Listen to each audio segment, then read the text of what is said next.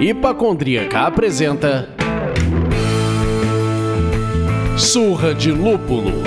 Oi, pessoal, bom dia, boa tarde, boa noite! Eu sou Ludmilla, mais conhecida no Instagram como Hipacondríaca, e como o Leandro encerrou no último programa, pela primeira vez no Surra de Lúpulo, a gente teve um programa parte 1 e parte 2. Sim, meus amigos, a gente ainda tem muita coisa para debater sobre a análise da pesquisa Retrato dos Consumidores de Cerveja 2022 com Bob. Então a gente agora dá prosseguimento a esse papo. Agora, antes de continuar com essa conversa, a gente tem o prazer de agradecer e informar que a pesquisa Retrato dos Consumidores de Cerveja 2023 só foi realizada graças ao patrocínio do edital Fermenta da Ambev Academia da Cerveja, do Sindicerve, Prússia Beer e Iris Pay. Sem essas empresas, não teria sido possível alcançarmos todas as pessoas que alcançamos em todos os rincões do nosso país. Então a gente deixa aqui mais uma vez o nosso muito obrigado. Se você não ouviu a parte 1, lá a gente falou sobre a recorrência de participação nas pesquisas, o aumento da base, o mercado de cerveja, se ele está crescendo ou se ele estagnou, e a confirmação de um aumento significativo das mulheres que responderam à pesquisa. Então nós temos aí já alguns temas legais para você ouvir antes e agora a gente vai continuar o nosso papo a partir de um tema muito importante para todos nós: eventos.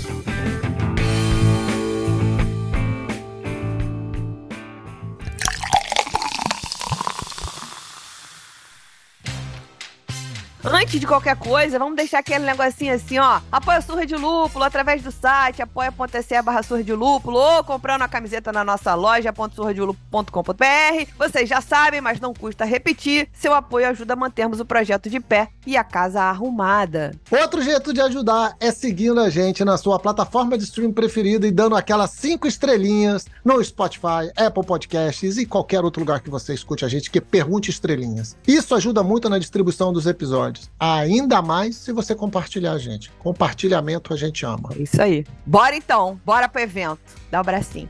Dá um bracinho.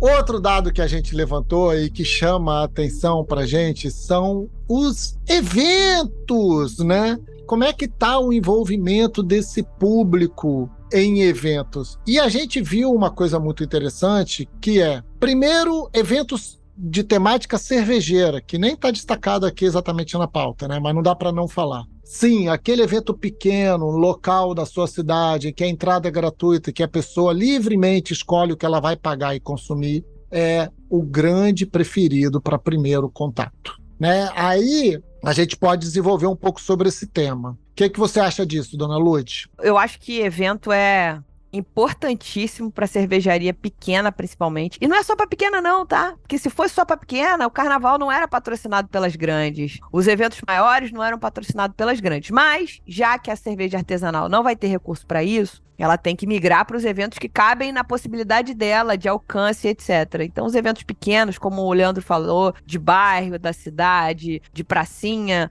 o contato com o público é muito importante. Essa pessoa que está ali, está andando, vai comer um hambúrguer, vai tomar sua cerveja, vai comer uma empanada, vai tomar sua cerveja. Então, é importantíssimo. E eu vou trazer um depoimento para passar a bola para o Bob, que é do Sandro, nosso apoiador, que é, é dono cervejeiro da Dead Dog em Niterói. A Dead Dog está inserida na Vila Cervejeira em Niterói, que novamente é uma iniciativa criada pelas próprias cervejarias. É um, ainda não é uma associação constituída de fato, mas eles estão no mesmo lugar. São cinco ou seis cervejarias, barra, bares, etc. E ali eles abrem todo sábado, às vezes tem algum evento ou não, mas ele falou, cara, antes disso aqui, que eu produzia cigano, o que me salvava era evento. Só que aí começou uma chateação da prefeitura, não pode isso, não pode aquilo. A prefeitura precisa apoiar o empresário também, gente. Não adianta, entendeu? Para poder participar desse tipo de evento e difundir. Essa pessoa vai conseguir comprar uma lata de Dead Dog no supermercado? Não. Não, porque ele é uma cervejaria bem pequenininha e não vai estar vendendo pão de açúcar no Zona Sul ou em qualquer outra rede que tenha na sua cidade, na minha cidade. Mas, se ele for na feira de Niterói, ele vai beber.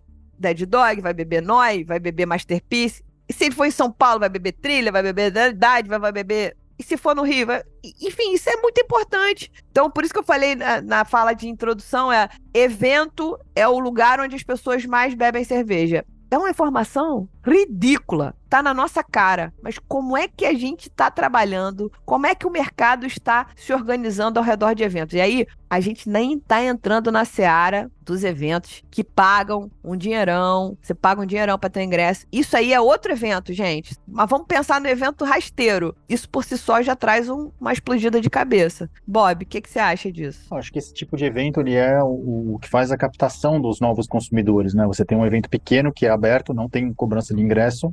Ou seja, qualquer pessoa pode ir lá e se o cara quiser tomar uma cerveja, quiser pegar mais barata, ele pode. Vai chegar com um, um, um dinheiro lá e vai pagar uma cerveja, vai, já vai ter tido uma experiência única ali, uma experiência pessoal com uma marca de cerveja artesanal. Falar, olha, legal, consegui provar. Eu acho bacana, principalmente os regionais, né, fora dos eixos muito badalados das cidades aqui que a gente já conhece, né, cada capital aqui tem um lugar já com uma concentração grande de artesanais. Quanto mais distante desses pontos, melhor acho que são muito eficientes, assim. Os eventos grandes ali, com all inclusive, tudo pago, eles acabam sendo, acabam alienando uma grande parte do público, né? Porque quem vai, novamente, são pessoas que já conhecem as cervejas, que querem tomar cervejas de 10, 12% de álcool, num preço incluso ali, querem ficar muito doidas e beber o máximo possível. E a gente sabe que não é a maioria das pessoas que pensa assim, ou que se comporta assim. Uhum. Então, acho que os eventos ali abertos, né, quanto mais você puder estar tá capilarizado, estar tá sem barreira de cobrança e oferecer o o que o público, você espera que o público daquela região onde você vai estar vai consumir. Não adianta você levar num evento, numa feira, num dia de calor ali, uma double pastry stout de 16% e ficar bravo porque não vendeu, né? Uhum. Que custa 40 reais, sei lá, o copo de 300ml e fica bravo porque não vendeu, né? Sim. Você tem que ajustar a sua expectativa com base no que as pessoas consomem, ou pelo menos as pessoas de, que vão estar lá, né, que muito provavelmente não conhecem cerveja artesanal, consomem, né? Não é isso. A gente viu pela pesquisa ali que são estilos mais básicos, tirando, claro, Sim. o IPA, que é uma coisa recorrente, mas você tem outros American Lager, tem outros estilos mais, mais leves ali, né? É uma questão de você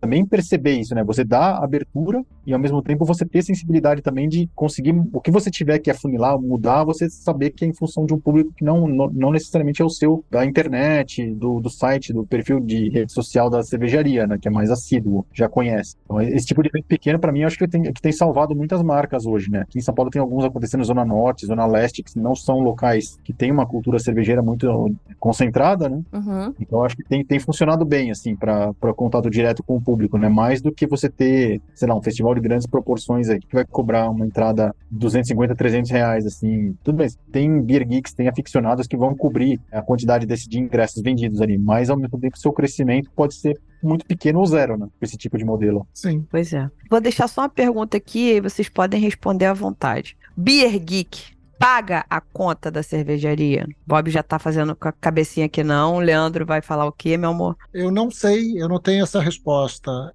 Porque é um ticket médio muito alto. O Beer Geek consome muito por mês. Então, provavelmente, o Beer Geek consome o que quatro consumidores comuns consumiria daquela cervejaria, sabe? Então, porra, um Beer Geek, ele paga 300 reais, 200 e poucos reais em uma única cervejaria para receber em casa um pack de cerveja. Um, um, consumidor novo, ele não vai. Um consumidor que está entrando agora no mercado explorar novos sabores, eu não sei se ele vai pagar esse valor todo, não. Eu não sei essa resposta. Teria que ter dados para poder dar minha opinião. Bom, eu, para dar a minha opinião sobre esse assunto, eu estou pendendo mais pro não do Bob. E o meu pêndulo para o não tem a ver com um exemplo, por exemplo. Um exemplo, por exemplo. Um exemplo, por exemplo. Pois é, a pessoa que, porra, tem um português maravilhoso, solta um exemplo, por exemplo. Mas vamos lá. O exemplo que eu daria aqui é Dude. Adoro o Josemar, adoro a Fran, maravilhosos. Recentemente adquiriram, assumiram a planta. Eles vêm ciganos produzindo cervejas loucas, extremas, com café, beterraba, coisa de gente doida.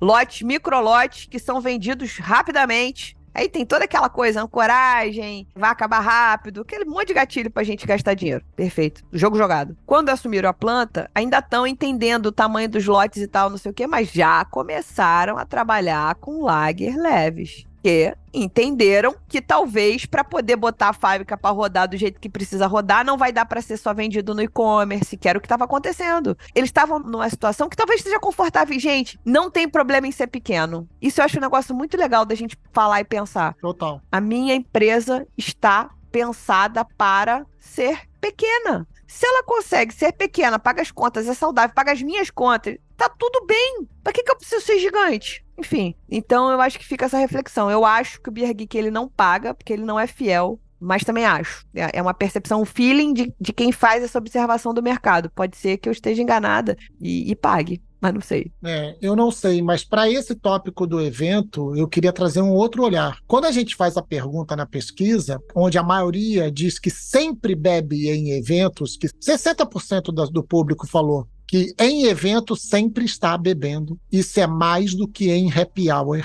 Isso é mais do que em evento esportivo. Isso é mais do que em casa. Quando a gente fala que esse público, a gente não está especificando o que é evento cervejeiro. E aí traz um outro debate que é definição estratégica de marketing dessas cervejarias, que aí eu tô contigo, Lud, não tem problema nenhum em ser pequeno, em entender que o teu mercado é aquele, tá satisfeito com aquilo, tá conseguindo nutrir e trabalhar muito bem aquilo. Pelo contrário, está trazendo diferenciação e está fidelizando. Tem outras camadas para se trazer do ser o pequeno, né?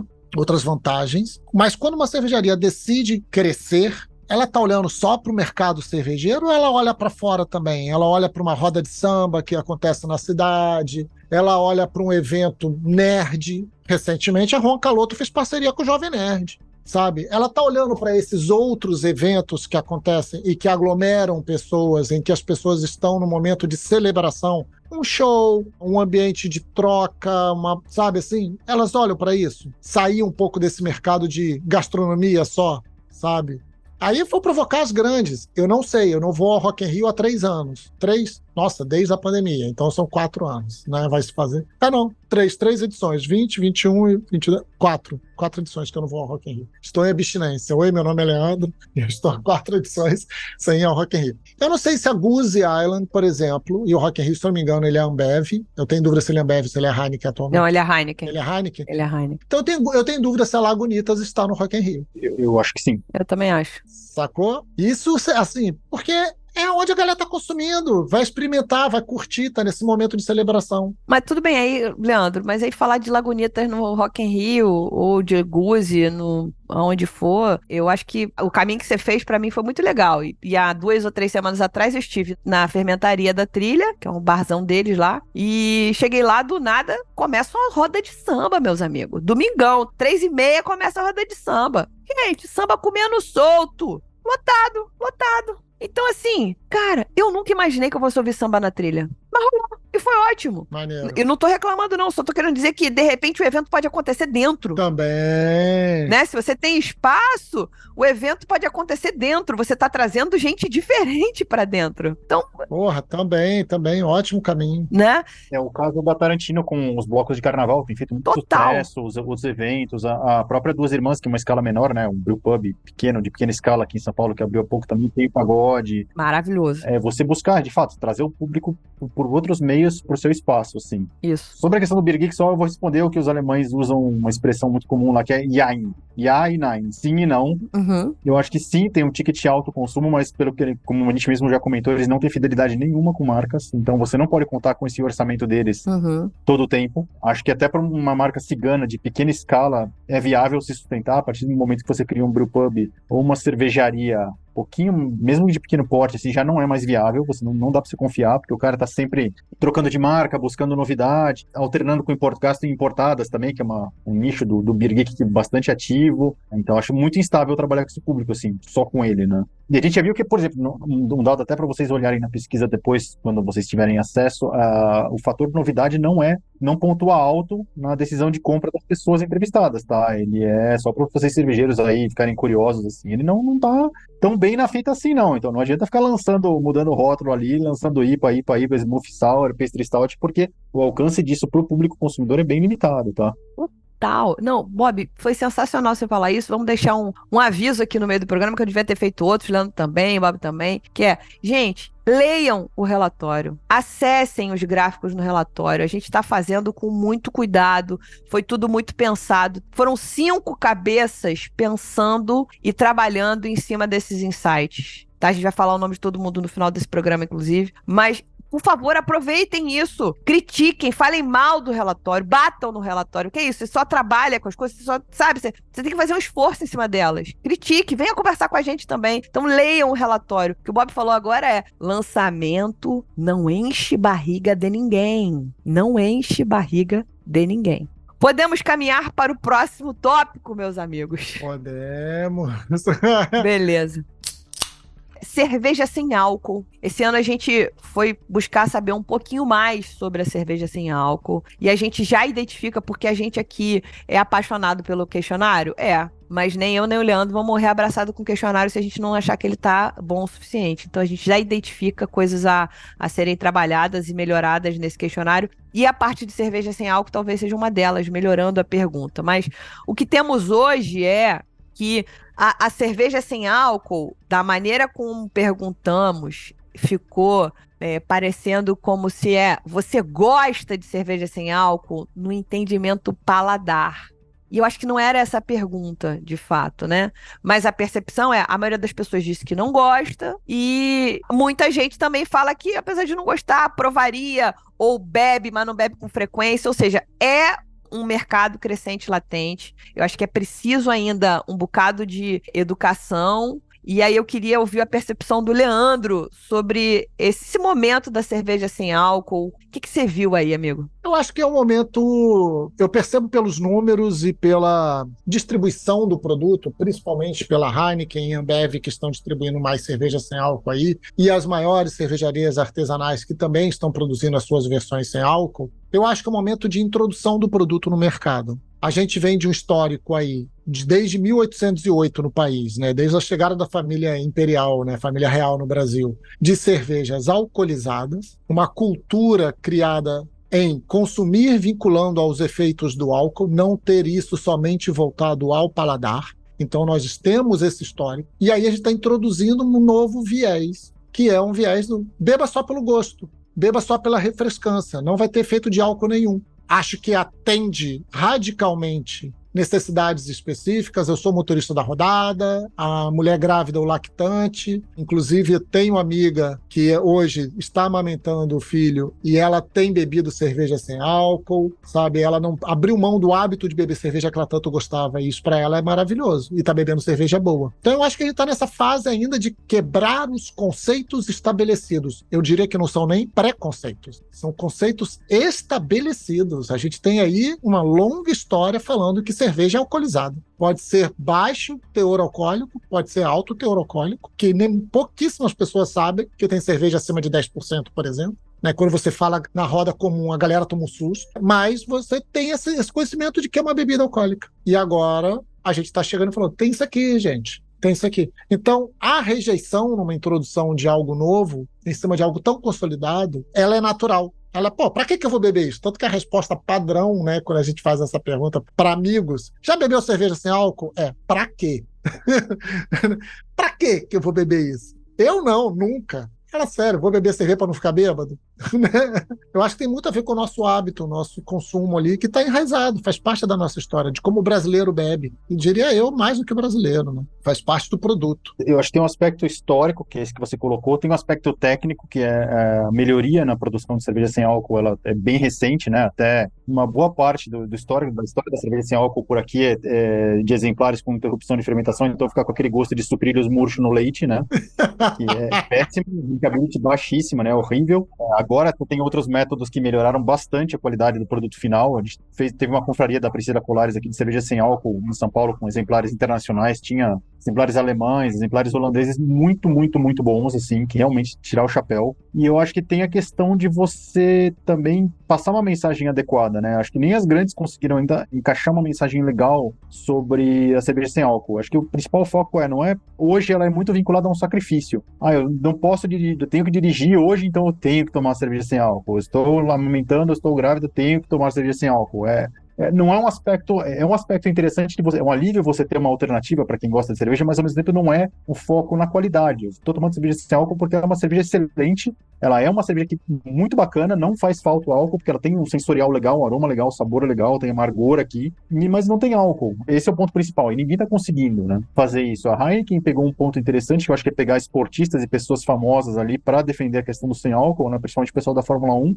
mas, primeiro, nem todo mundo é esportista, então também não associa o consumo ao esporte, ou se associa também não se importa porque não faz esporte. E você tem que ter um público mais é, influenciadores ou pessoas famosas mais abrangentes trabalhando com isso, né? Trabalhando, olha, essa cerveja é legal, eu tô tomando, eu acho bacana, não faz falta o fato de não ter álcool, assim, é legal simplesmente por ser uma cerveja bacana, bem feita, bem produzida. Eu acho que essa é a questão, acho que eles não, não conseguiram encaixar essa mensagem, se as grandes não conseguiram, tampouco conseguiram a, as artesanais, né? Que não tem esse perfil de marketing tão arraigado, assim. Eu acho que é um caminho longo ainda, talvez um caminho a ser apontado, uma proposição ali para todos, né? É trabalhar a questão da IPA. A IPA já tem um público fiel, já tem um, um ingrediente em destaque ali que não é o álcool, que é o lúpulo, né? O amargor. Eu acho que é um bom caminho a se trabalhar. Você sair da, da American Lager sem álcool, né? Que, enfim, é uma cerveja que já não tem grandes atributos sensoriais pela própria definição do estilo dela, e você passar para uma IPA sem álcool. Acho que isso seria um grande passo. Tem alguns casos aí, algumas cervejarias que já estão trabalhando, né? Com preço legal, já tem se destacado. Acho que a cervejaria Campinas talvez seja que tem a IPA mais interessante das nacionais ali na categoria sem álcool, né?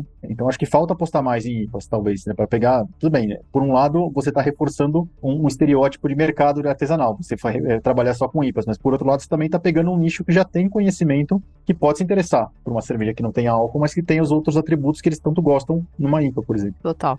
Vou aproveitar o teu gancho, falar sobre cerveja sem álcool, investir em atleta e lá lá lá. E cerveja sem álcool que bota o lúpulo em primeiro plano. A gente falou esse ano no nosso terceiro papo aberto, que é quando a gente traz um convidado gringo para esse podcast. primeiro convidado gringo foi Garrett Oliver, meus amigos. Ovacionado aqui. E a, a, segunda convidada foi a M. Salter, do Pints and Panels, sensacional. E agora o terceiro foi o Doug Velick, que é o CMO da Revolution Brewing de Chicago. E aí a gente perguntou para ele sobre cerveja sem álcool, como é que tava isso para ele, enquanto uma pessoa tão dentro de uma cervejaria. Aí ele falou: "Olha, existe uma cervejaria chamada Athletic Brewing que só produz cerveja sem álcool e que faz justamente a associação que o Bob acabou de falar. Poxa, é atleta, é artista, é gente que tem uma coisa de um cuidado com o corpo, com a saúde. Então ele está associando essa cerveja sem álcool a pessoas que estão nesse lugar e ela é hoje talvez a 13 terceira maior cervejaria dos Estados Unidos. Isso é uma informação o Doug trouxe pra gente. A segunda é, eles na Revolution não vão fazer uma cerveja sem álcool. Eu falei, porra, a gente tá falando disso aqui agora. Ele falou, não, não vamos fazer. A gente está fazendo uma água lupulada, uma lupulada de verdade. Uma água lupulada que não vai deixar nenhum amante do lúpulo aborrecido. Uma água intensa, uma água que vai entregar aroma, que vai entregar sabor, mas é uma água. Eu não vou fazer uma cerveja sem álcool. Que é uma maneira de encarar também, né? A gente, enfim, é uma forma de encarar. De repente, é aquilo, o propósito da cervejaria é tal que ele fala, não tem a ver comigo produzir uma cerveja sem álcool. Então, para eu não ficar fora dessa onda, eu vou produzir aquilo que eu entendo que é possível produzir aqui de uma bebida sem álcool e é uma água lupulada que já temos aqui no tanque em São Paulo, uhum. né? Eu não sei se eles pensam. É que a carga de lúpulo que o Doug falou que eles entregam é um negócio bizarro, que não, não deixa sensorial nenhum devendo, entendeu? Então achei que era legal pontuar nessa parte que a gente tá. A Revolution ela tem uma, é uma cervejaria já tradicional, né? Já se pode se considerar da, da, mais da velha guarda lá em Chicago, né? Assim, então uhum. eles também têm essas dores, os benefícios e as dores de ser uma, muito tempo de estrada, né? Uhum. Mudanças não necessariamente são tão rápidas assim quanto uma marca nova, mas ao mesmo tempo eles têm uma base de consumidores já que pode servir de parâmetro para ele, né? Provavelmente ele deve estar se orientando por isso para não lançar a cerveja com álcool e sim lançar uma, uma versão de água lupulada, né? Total, total. É um pouco isso, né? Eu já perguntei para alguns cervejeiros aqui no Brasil por que, que eles não lançam cerveja sem álcool. Geralmente dão risadas, assim, não, só faço cerveja que eu gosto. Então é de novo a questão da autorreferência, né? Você se auto-usar como parâmetro uhum. para definir o seu mercado. Que cada vez mais, quanto mais o mercado se expande, ainda que a passos mais lentos do que a gente gostaria, cada vez mais isso é um erro, né? Uhum. Você tá chegando em pessoas que não tem nada a ver com você, não sim, não tem as mesmas opiniões, os mesmos gostos. E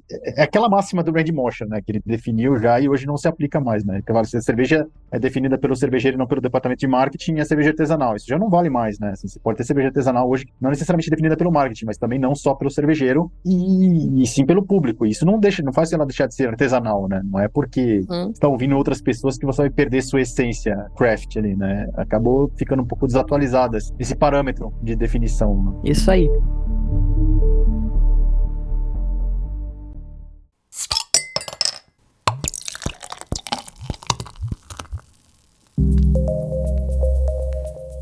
Bob, vamos falar do e-commerce que você anotou pra gente aqui. Eu acho legal a gente tratar desse tema que é crucial. Eu vou tratar do tema passando também um pouco a bola para vocês, assim. A questão claro. do e-commerce foi muito importante para algumas cervejarias na pandemia, porque, enfim, quando uhum. os pontos de venda secaram, né, você não tinha mais a possibilidade de vender em bar e vender em lojas. Mal é mal vendia em mercados, quem vendia, né, você as cervejarias acabaram criando ali nas pressas dos e-commerces para trabalhar a venda direta para o consumidor, aproveitando que o, serviço de transporte, de frete ainda estava funcionando. Né? Isso foi importante para muitas marcas, né? É, para tentar desovar um pouco, principalmente para as menores, né, que tinham produtos caros ali, conseguiam fazer valer frete, enfim, todo o custo embutido. E ao mesmo tempo criou uma disposição de algumas marcas também maiores com os pontos de venda que conseguiram reabrir depois, né? Porque, quer dizer, o consumidor começava a comprar dos e-commerces da cervejaria não compra mais no ponto de venda. já vi donos de bares, por exemplo, dizendo que não trabalhariam mais com marcas que trabalhassem com tanto com o e-commerce, até com as, versões mais, digamos assim, avulsas, né? Do e-commerce, que é o grupo de WhatsApp, né? Uhum. Uhum. Estavam, gerou uma indisposição nisso, né? Principalmente na, quando a reabertura dos bares foi voltando aos poucos. Então, o que eu queria colocar é isso. Hoje eu, eu acho que o e-commerce deu uma decaída boa. É, não é tão é, relevante mais como ele foi durante a pandemia, mas ainda assim está ativo. Eu, por exemplo, usei o e-commerce para conhecer muitas cervejarias novas sair um pouco dessa bolha São Paulo de IPA, Juice IPA, Pastry Stout, Smoothie Sour, né? Você acaba pegando muita coisa. Mas eu não sei como foi a experiência de vocês com e-commerce, se ela continua tão intensa. E pelo que vocês têm de feedback também, se vocês acabam, acham que está decaindo ou se, se consolidou e é uma fatia importante do faturamento das cervejarias.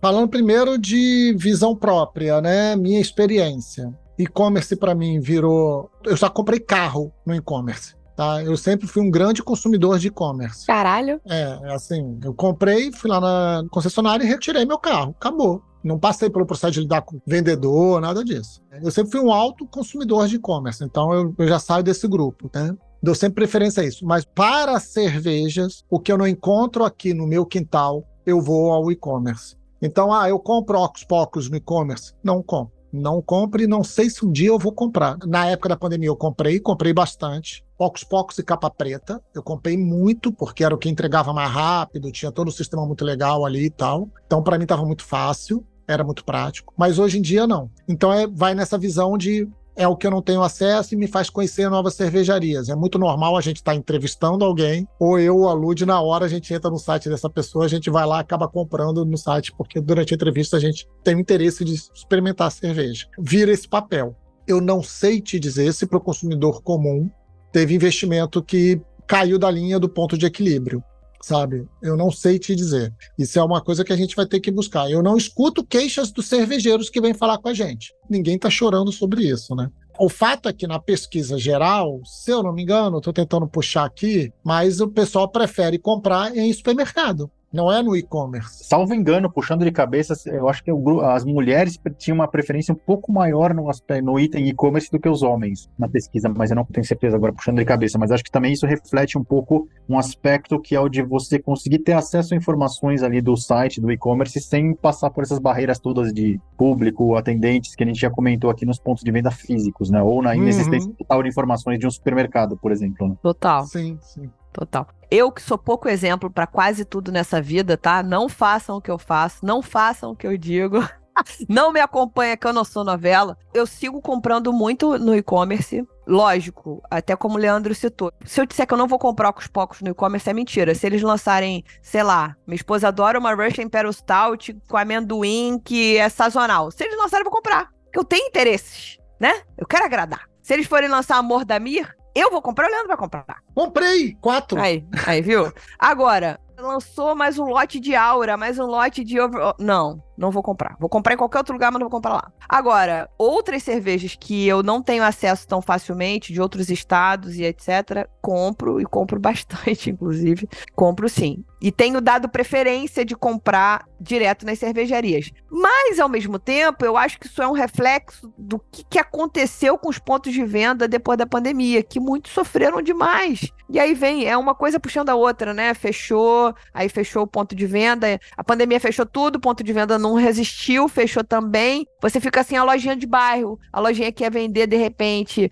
uma, uma belga ali, ia vender ali uma cerveja importada que você conseguia comprar hoje, pra você comprar uma cerveja importada, eu acabo seduzida pelas garras da Amazon, que me entrega também rapidamente em casa. Então, assim, eu tô muito agarrada na internet, né? Mas sigo indo aos bares aqui próximo de casa, bebendo chopp nesses lugares. Mas, assim, o e-commerce entrou na minha vida, eu já comprava antes, mas entrou na minha vida para ficar, assim. Mais até do que o supermercado. Eu compro cerveja no supermercado ocasiões muito específicas. Criação de conteúdo para hipacondríaca, cerveja no supermercado.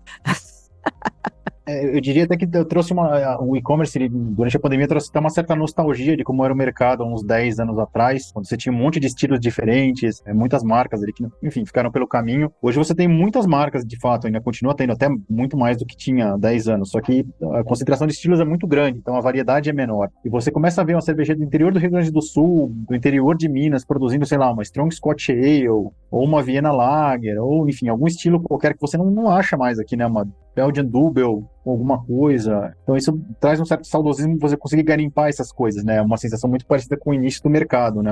Não, não tinha tanta concentração de estilos assim. É. Mas é isso, é uma questão residual para você garimpar algumas coisas, né? A própria pesquisa fala que o e-commerce não nem é uma das primeiras opções, principais alternativas de opções de consumo, né? O, o presencial mercado e outras opções presenciais ali são muito mais preponderantes. É, ficou em quarto lugar. Eu acessei o gráfico aqui enquanto a gente conversava. O e-commerce caiu para quarto lugar comparado a lugares. Na verdade, ele está em terceiro lugar se a gente considerar aplicativos de entrega como e-commerce. E-commerce próprio da cervejaria é o quarto lugar. Ou de distribuidoras, né? Ou de PDVs em formato de e-commerce aí ele está em quarto lugar. Agora, aplicativos de entrega subiu para terceiro, o que para mim é uma surpresa, né? Mostra um pouco essa catarse do povo ir para a rua, né? Não quero mais beber em casa, quero ir para a rua ah, e aí o aplicativo de entrega é uma coisa mais imediata, né? Você suprir uma necessidade urgente ali. No geral, você não tem um e-commerce que entrega no mesmo dia. Você vai ter uma demora. Sim, sim, só necessidade. É, o próprio da cervejaria você tem, às vezes, é, até para evitar essa briga com o ponto de venda, né? Muitas cervejarias colocaram no e-commerce venda de kit, né? Uhum. Você não compra uma lata, você compra um six-pack. Então isso também é. acaba sendo um obstáculo para quem quer variedade, né? Não quer simplesmente encher a geladeira com um estilo só. Exato. Eu vou deixar só uma provocação com relação ao e-commerce, que ele teve um boom.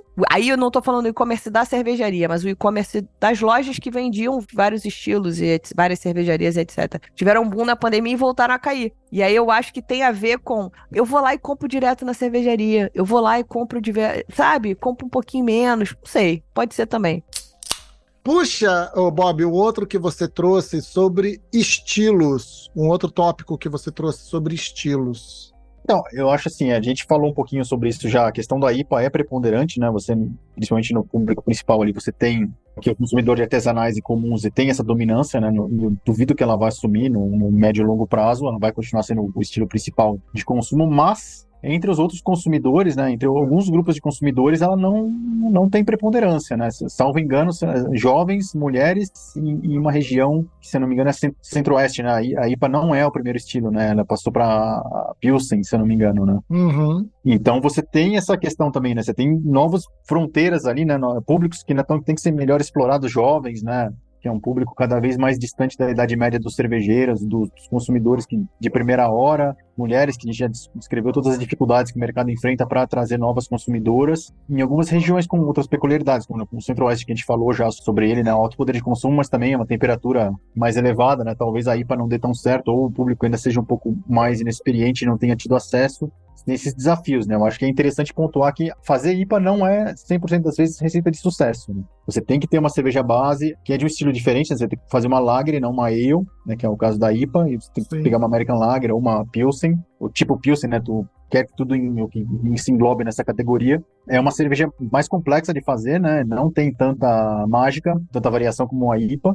Então acho que é um desafio, assim. É interessante de ver a cerveja de baixa fermentação dourada, mais próxima do que as pessoas consomem nos estilos macro, elas também têm essa preponderância em alguns segmentos da pesquisa, né? Apontados pela pesquisa. O que, é que você acha sobre isso que a gente falou, Luiz? A história da Pilsen superar a IPA não é muita novidade, não, né, meus amigos? É porque talvez a gente agora tenha aberto e sido mais abrangente. Aí sim a gente trouxe gente que não é tão geek, não é tão mergulhador profundo nessa história toda. Mas começa a ficar claro aqui que quem paga a conta, eu já ouvi muito aqui, Leandro também, quem paga a conta é a IPA. Mas eu também já ouvi muito falar aqui que 60% da minha produção é de Pilsen. Então, é, eu acho que fica uma, uma coisa latente essa dicotomia. Olha que legal, você tem dois estilos de partida para começar a brincadeira e ao mesmo tempo é, cara, tá todo mundo vendendo Pilsen, tá todo mundo vendendo IPA, eu vou vender isso também. Enfim, agora para mim o dado mais legal, que vocês já devem ter pensado também, é a, a, a juventude que, que essa juventude vai trazer pra gente aí, né? A galera de 18 a 25 anos. Então, eu gostaria de assistir cenas dos próximos capítulos. Essa pessoa que respondeu a pesquisa agora em 2023, que vai estar tá com 28 a 35 anos daqui a 10 anos, né? E aí? E aí? E aí? Cadê o Guilherme, que estava aqui assistindo a gente e saiu? É. Porque o Guilherme é um jovem, é um jovem também. Sobre esse lance, é necessário montar um, uma carteira de produtos, né? um mix de produtos que consiga atender um público entrante, novo entrante. Se você quiser, se você quiser ser uma cervejaria high-end, tem mercado, tem público para todo mundo. Mas não fale de crescimento de mercado se você é uma cervejaria high-end. Você sabe que você está vendendo para o mercado restrito. Acabou. Mas se você fala de crescimento, se você busca oportunidade de crescimento, existe a necessidade de sim de se manter ali um mix de produtos de entrada. E é legal olhar que, assim, no, na visão geral de todos que bebem cervejas artesanais, a IPA é a favorita. Quando a gente começa a recortar novos públicos que não estão na persona geral do cervejeiro, da cervejeira de artesanais, do consumidor de cervejas artesanais, muda esse cenário. Só que a Pilsen, quando a gente fala de jovens, ela tem um, um desafio gigantesco, Lud. La Plata, o dinheiro, porque Cara, a Frohenfeld não vai conseguir nunca fazer uma Pilsen que vá concorrer financeiramente em termos de carteira como a Pilsen da Ambev. Não vai. Então a Frohenfeld tem que pensar o que mais que ela está entregando ali. Eu tenho certeza que o Raul pensa. Sabe, o que mais que ele está entregando ali? Qual é o clima? Qual é a experiência? Qual é a história em torno daquilo ali? Mas quando a gente fala desse consumidor, tem que lembrar que é um consumidor universitário, e nós fomos universitários. Dinheiro é um recurso muito escasso nessa época da vida, né? É a época que a gente está cortando o cordão umbilical com os pais, está precisando começar a bancar a vida e e é isso aí, amigo. Tem pouco dinheiro, é estagiário tentando bancar uma vida. E aí você tem isso. É a hora que o pequeno briga com o gigante. É a hora da Pilsen, sabe? É a hora da American Lager. Não é a hora da, da IPA, da APA. Não é essa hora que tá brigando de igual para igual. Na hora que vai com a Pilsen com a American Lager, é, é briga sangrenta.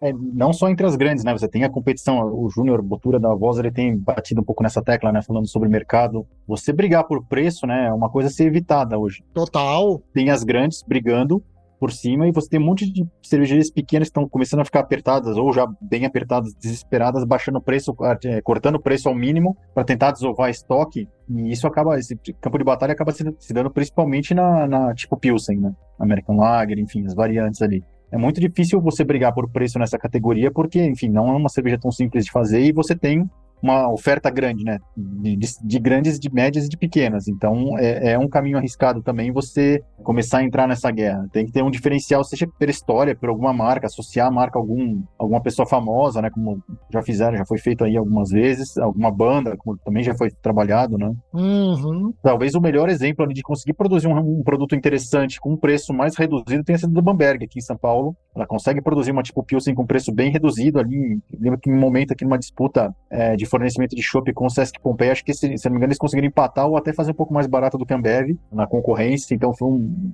fato que me chamou a atenção. Mas é, é isso, né? É um, é um, público que tem menos poder aquisitivo naquele momento, mas também é uma disputa para a cervejaria muito arriscada, né? porque tem outras cervejarias com um poder de fogo maior produzindo a mesma coisa. Né? Eu queria depois dos comentários de ambos, trazer uma informação aqui que a informação vem do futuro. Por que, que a informação vem do futuro? Porque a informação vem de um programa que só vai acontecer depois que esse programa aqui for ar. Mas ele vem do futuro. A gente ouviu uma fala muito importante de uma cervejeira, uma mestra cervejeira de uma fábrica do interior de Santa Catarina, falando que eles produzem um estilo de cerveja de entrada, uma Pilsen, há muitos anos. Mas apenas recentemente ela ganhou medalha. Por que, que ela ganhou medalha recentemente? Ah, a receita sofreu ajustes, adequações, nanana, mas porque eles chegaram no ponto ótimo de produção. Chegaram naquele ponto do tipo assim, cara, isso aqui tá fina flor do amor processo, laboratório, matéria-prima e etc. Repetibilidade, coisas que as cervejarias não, as menores não conseguem fazer, ou porque estão lançando uma coisa nova todo tempo, ou que já ouvimos isso também aqui, Leandro. Lançam coisas novas porque, ih, não era para ter saído assim não, mas vai ser assim então agora. Então eu acho que, que tem um pouco dessa provocação toda, né? A Pilsen é uma de combate. Eu acho que é muito desagradável chegar em qualquer brew pub, em qualquer bar de cervejaria hoje e não ter uma cerveja boa de entrada. Eu não consigo mais chegar e tomando uma IPA de cara, senão acabou para mim. Entendeu? Então, eu quero chegar nas mais leves. E aí, vou fazer uma remissão rapidíssima à tua citação da Duas Irmãs. Eu visitei recentemente em São Paulo. Fiquei felicíssima de encontrar a Gabi, que adoro. Já, já adorava ela na época das Alais e, e vê-la à frente do brewpub dela foi muito legal. Mas o mais legal, eu provei todas que tinham lá, acho que são seis torneiras. Que eu falei pra ela, Gabi, o mais legal do programa que significa visitar Duas Irmãs, que é uma nano, nano, nano. Você olha a panela, é panela mesmo. É óbvio, é mapa, tá tudo certo. Mas você olha a carinha de panela, não tem cara de tanque, né? Não tem essa coisa. Todas as cervejas que ela produz lá, quem entende alguma coisa de BJCP, de guia de estilo, tem o máximo e o mínimo, né? O inferior máximo e inferior mínimo. Todas as cervejas dela estão no inferior mínimo, que não significa qualidade. O inferior mínimo significa, ó, é o range que a cerveja vai, é o alcance que a cerveja tem. Todas elas estão no inferior mínimo, o que é sensacional. Porque é um bar que quer apresentar estilos Maneiro. no inferior mínimo para você atrair pessoas que não tinham bebido aquilo ali ainda. Não é cerveja extrema, é uma cerveja bem feita no inferior mínimo. Eu achei isso do cacete, assim, achei do caralho, genial. Além de samba, além de pagode, além de toda uma estética antiguinha. Ela me deu um chaveiro que, cara, é um chaveiro da década de 80. Meu pai usava aquilo pendurado aqui no cintão da calça atrás, já tá na minha mochila. Então eu achei do cacete, assim, é propósito, é identidade de marca, é identidade visual. E a identidade é o propósito. A gente falou de propósito aqui várias vezes hoje, hein? Ela conseguiu se. Existe um público ali, né? O bairro onde ela fica, na região de Santa Cecília, e existe um público que se convenceu a chamar de Santa Cecília.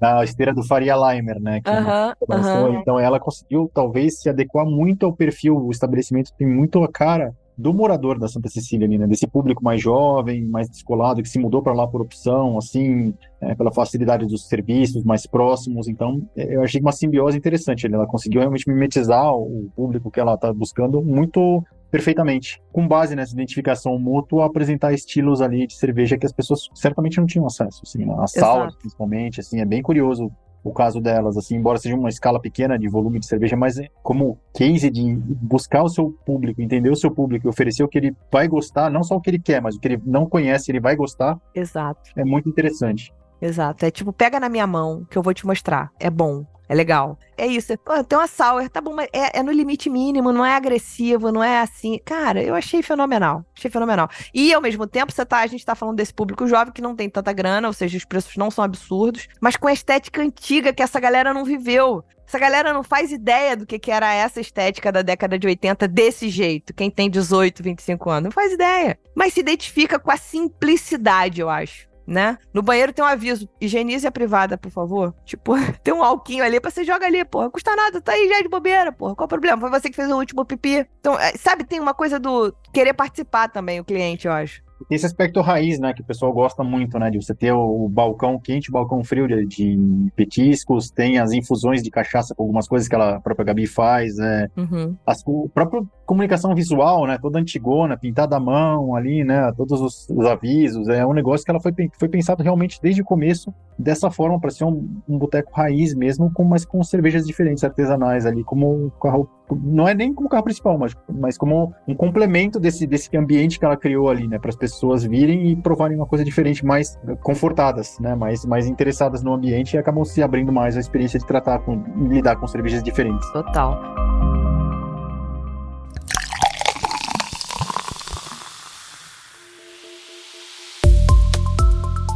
Meus amigos, tratamos? Uau! Isso não é nem um terço da pesquisa. Diria eu que não é nem um quarto. Exato. É um trailer. É um trailer. Então, gente, Caraca. Amassem a pesquisa, macerem a pesquisa, leiam a pesquisa, é de graça, tá ali, mastigado pra vocês. Se tiver dúvida, fala comigo, fala com o Leandro, fala com o Bob. Bob, cara, é um mega acessível, vem trocar figurinha com a gente. E vou fazer só uma última parte sobre e-commerce, a gente falou de e-commerce e a gente ignorou uma coisa. A Ive, nossa mecenas que tá aqui assistindo a gravação com a gente, é de Manaus, e ela falou, eu adoro o e-commerce. Por que será que ela adora o e-commerce? Porque não chega lá se não for desse jeito. É. Então, gente, ainda tem que pensar que a logística da tua cervejaria, você precisa ir longe também, né? Ou você é local e vende só, abriu a portinha e vende aqui, duas irmãs. É isso. Duas irmãs é isso. Você não vai beber duas irmãs em Manaus. Agora, se você dec- decidiu botar tua cara ali, teu e-commerce tem que chegar. Esse era o meu drop the mic. Perfeito. Eu vou falar aqui quem foram os analistas da pesquisa e Leandro vai pro nosso encerramento final, pode ser? Pode ser. A gente contou com a participação, colaboração e trabalho na análise da pesquisa e na criação dos insights da Aline Manioto, Felipe Freitas, Leandro Bucol, Lucas Fernandes, a pessoa que vos fala aqui, Ludmila Almeida e Roberto Fonseca. Então, queria agradecer a todos vocês pelo trabalho, foi incrível, doloroso e sensacional. Árduo e sensacional. Muito feliz de estar chegando ao fim. Bob, muito obrigado por você estar aqui entre a gente mais uma vez, trocando esses insights maravilhosos. Isso aqui a gente tem que passar a fazer ao vivo, sentado em um bar, gravando. E olha que eu normalmente sou contra isso, hein? Mas eh, o papo flui num nível tão bom, tão gostoso, que dá vontade de fazer ao vivo. Queria agradecer vocês pelo convite mais uma vez e pedir né, que as pessoas de fato leiam, né, não só os cervejeiros, donas de bares, mas os consumidores também, até para entender um pouco mais o comportamento deles próprios no mercado em si. E a gente quer muito ver vocês é, na próxima edição de Hora do Espanto, quer dizer, na, na próxima, ano, né, no, no próximo ano, sobre, vivos aqui, né, sobreviventes, Exato. é, mais uma vez aqui para escapando para ter mais aventuras o, o ano que vem. Assim, espero que vocês se divirtam com os dados. É bem legal, é bem, bem bacana conteúdo da pesquisa, os insights e os números crus também para quem é um pouco mais geek. Mas acho que todo, tem um pouco de tudo para todo mundo ali, assim, né? Tanto para todos os setores de, do mercado vão, vão se interessar com os dados ali. Não achem que são coisas óbvias que vocês já sabiam, tá? Vai ter muita surpresa ali. Eu me surpreendi com muitos dados, assim, inclusive, né? Olhando e falar, ah, foi mercado há muito tempo, não, isso aqui já, já era esperado, mas não, tem muitas coisas que falam, caramba, não pode ser isso aqui, né? Tem alguma coisa muito louca acontecendo no, no consumidor nos últimos anos que a gente não tá pegando, tá passando abaixo do radar. Então é por isso que é importante dar uma olhada na pesquisa sim, para planejar. Aproveita que já tá no final do ano, planejem as suas ações aí para quem trabalha na parte de vendas e produção para o ano que vem. E vamos encerrar o programa daquele jeito que adoramos, que é agradecendo aos nossos mecenas que nos ajudam a manter essa casa arrumada e muito conteúdo incrível toda semana. Hoje eu quero agradecer ao Vitor Finotti, ao Matheus Faca, ao Maurício Griller, que está fazendo falta, ao Taicher Johnny Câmara, ao Rodrigo Lemes Moraes e ao Samuel Souza. Obrigado, galera! Obrigada, pessoal, e até o ano que vem. Ah!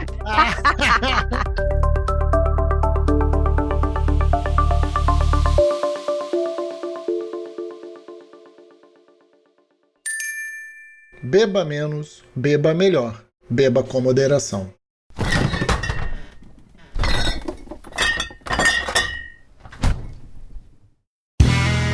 Este podcast foi editado por Play Áudios.